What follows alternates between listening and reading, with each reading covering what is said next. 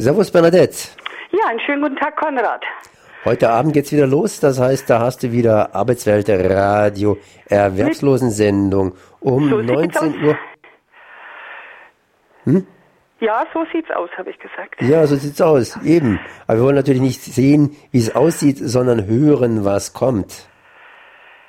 Ja, Konrad, wir befassen uns heute schwerpunktmäßig einmal mit der Armut, und zwar mit der Armut von Kindern und Jugendlichen, die ja sehr viel in den Medien diskutiert wird, nur selbst seit äh, dem äh, Bundessozialgerichtsurteil damals im Februar 2010 hat sich ja bis heute nichts geändert, auch nicht bei den Regelsätzen.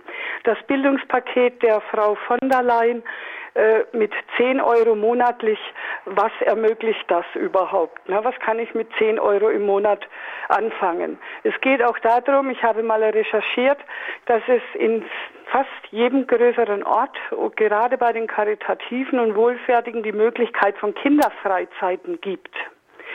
Diese Kinderfreizeiten, was ich gesehen habe, die können ohne Zuschüsse ganz schön teuer sein. Und mich interessiert vor allem die Frage, die Familien mit dem kleinen Geldbeutel, können die ihren Kindern so eine Ferienfreizeit auch ermöglichen? Wie sieht die überhaupt aus? Was muss ich bedenken? Muss ich etwas zuzahlen? Gegebenenfalls, und in den meisten Fällen ist es so, muss man zuzahlen, auch wenn man ein sogenannter Hartz-IV-Haushalt ist oder ein Niedrigeinkommenhaushalt ist, muss man noch etwas dazu zahlen. Wir wollen heute uns das mal anschauen, wie viel ist das, wohin wende ich mich, wenn ich meinem Kind das ermöglichen möchte. Wie viele Leute nehmen überhaupt solche Sachen in Anspruch, das heißt Hilfen, obwohl sie dazu berechtigt wären? Ja, das ist ja auch mit dem Bildungspaket so. Äh, das sträuchelt jetzt schon ein ganzes Jahr hier durch die Gegend. Äh, Frau von der Leyen oder überhaupt die Regierenden, die schieben das immer auf die Faulheit der Antragsteller. Wenn man aber bedenkt, dass so ein einziger Antrag acht oder neun DIN auf vier Seiten lang ist, dann kann ich mir gut vorstellen, dass viele Erwachsene überfordert sind damit.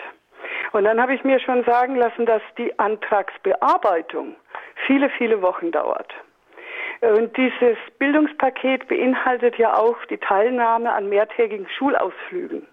Ich möchte heute auch wissen, kann ich aus dem Bildungspaket auch äh, einen Betrag oder einen Zuschlag erwarten für eine Ferienfreizeit? Das wollen wir heute mal erörtern mit einem langjährigen Betreuer einer solchen Freizeit.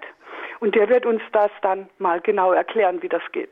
Da kann man sicherlich heute zumindest noch zuschalten, sprich zu sich rein telefonieren lassen. Da oder? kann man heute gut rein telefonieren, ja. Ja, wunderbar.